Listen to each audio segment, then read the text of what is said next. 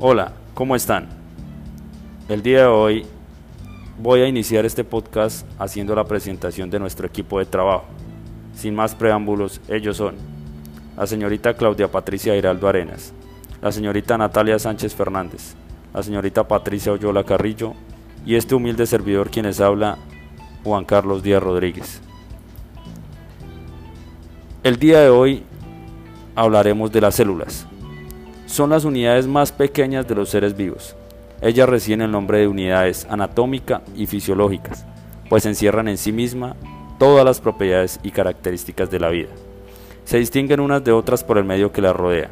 Gracias a su membrana, tienen un metabolismo propio y puede reproducirse entre ellas mismas. Toda célula procede de otra célula anterior. Muchas veces hemos pensado que la clasificación de las células es la misma que se da entre los seres vivos y es aquella existencia entre animales y vegetales, como podría pensarse, pero en realidad las células se clasifican en organismos eucariotas y organismos procariotas, también en organismos unicelulares y pluricelulares. Debido a su organización más compleja, las células eucariotas debieron aparecer evolutivamente con posterioridad a las procariotas. Este fue el gran salto que se dio inicio a la complejidad de la vida y uno de los más importantes de su evolución. Sin este paso y sin la complejidad que adquieren las células eucariotas, en este proceso de evolución no habrían sido posibles la aparición de los seres pluricelulares o en otras palabras no existirían los seres vivos como hoy día. Célula eucariota. Con las células de los animales, en ellas el ADN está rodeado por una membrana constituyendo el núcleo. El citoplasma es muy variado y rico en orgánulos celulares diferentes. Su citoplasma presenta orgánulos interconectados, cuyos límites se encuentran fijados por membranas biológicas. El compartimiento más notorio del protoplasma es el núcleo. Ahora, la célula procariota se les llama así a las células que no poseen su núcleo celular diferenciado, es decir, cuyo ADN no se encuentra confinado dentro de un comportamiento limitado por membranas, sino libremente en el citoplasma. Ejemplo, las bacterias. ¿Cuál es la tabla de diferencias? Pues que la eucariota tiene células de tamaño generalmente grande, un ADN en el núcleo rodeado por una membrana, unos ribosomas, los cuales presentes están mitocondrias y cloroplastos, con granos, con orgánulos celulares, división celular por mitosis, concentriolos, uso mitótico y microtúbulos, formas unicelulares y multicelulares. Estas últimas pueden formar tejidos. Idéntico metabolismo de obtención de energía. Ahora, la procariota células de tamaño pequeño, ADN disperso por el citoplasma, sin orgánulos celulares, división celular directa, sin mitosis, sin centriolos, uso mitótico y mitrotúbulos. Pocas fórmulas multicelulares no forman tejidos. Grandes diferencias en su metabolismo. Ahora, viene de importancia hablar de la célula y su estructura. La estructura común a todas las células comprende la membrana plasmática, el citoplasma y el material genético o ADN. ¿Qué es la membrana plasmática?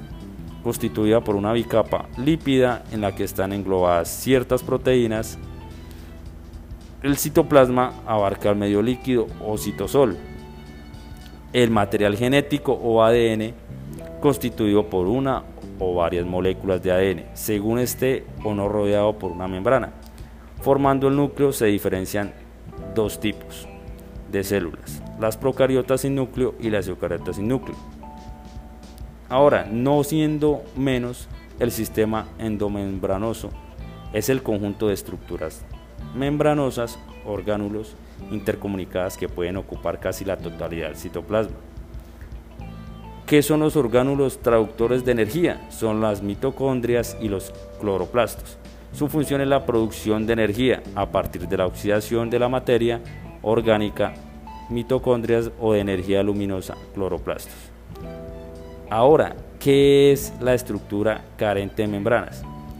Están también en el citoplasma y son los ribosomas, cuya función es sintetizar proteínas, y el citoesqueleto, que da dureza, elasticidad y forma las células, además de permitir el movimiento de las moléculas y gránulos en el citoplasma.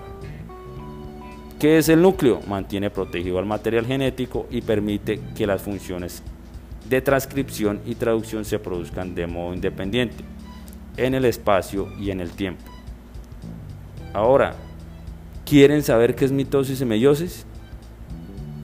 Pues sencillo, la meiosis es un tipo de división celular sexual necesaria para la reproducción en las células eucariotas.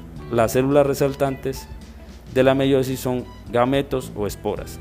Los gametos son la esperma de los óvulos en la mayoría de los organismos. Son las células sexuales, comunes tanto en animales como en plantas. ¿Qué significa la mitosis? Es una forma de reproducción asexual. Este permite que un organismo pueda clonar, copiar exactas de la célula original. Este método de reproducción es rápido y eficaz, sin embargo no da lugar para la diversidad ya que todos los productos son idénticos a la célula de la cual se originan. Esto hablando de la célula. Ahora, ¿cuál es la importancia de las células nerviosas? Pues que son un tipo de células del sistema nervioso cuya principal característica es la excitabilidad de su membrana plasmática.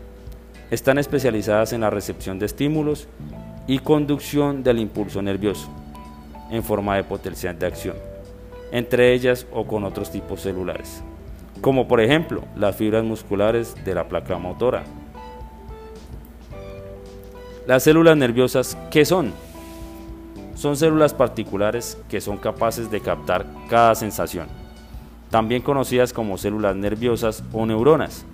Según su función encontramos las neuronas receptoras de estímulos externas, somética, y las neuronas receptoras de estímulos internos, la vegetativa. Hablando de la somética, son las encargadas que la información que éstas reciban debe llegar al cerebro para que podamos ver, oír, oler, sentir, etc. ¿Qué hace la vegetativa? Esta se da forma inconsciente. Esta se da de forma inconsciente, puesto que no es necesario que la información llegue a las regiones del cerebro, encargadas de hacer conscientes los estímulos. Siendo así las células nerviosas, es el sistema nervioso, está presente en todo el organismo y es el tejido especializado en la comunicación tanto como el medio externo y con el medio interno. Ahora, también encontramos neuronas del sistema autónomo.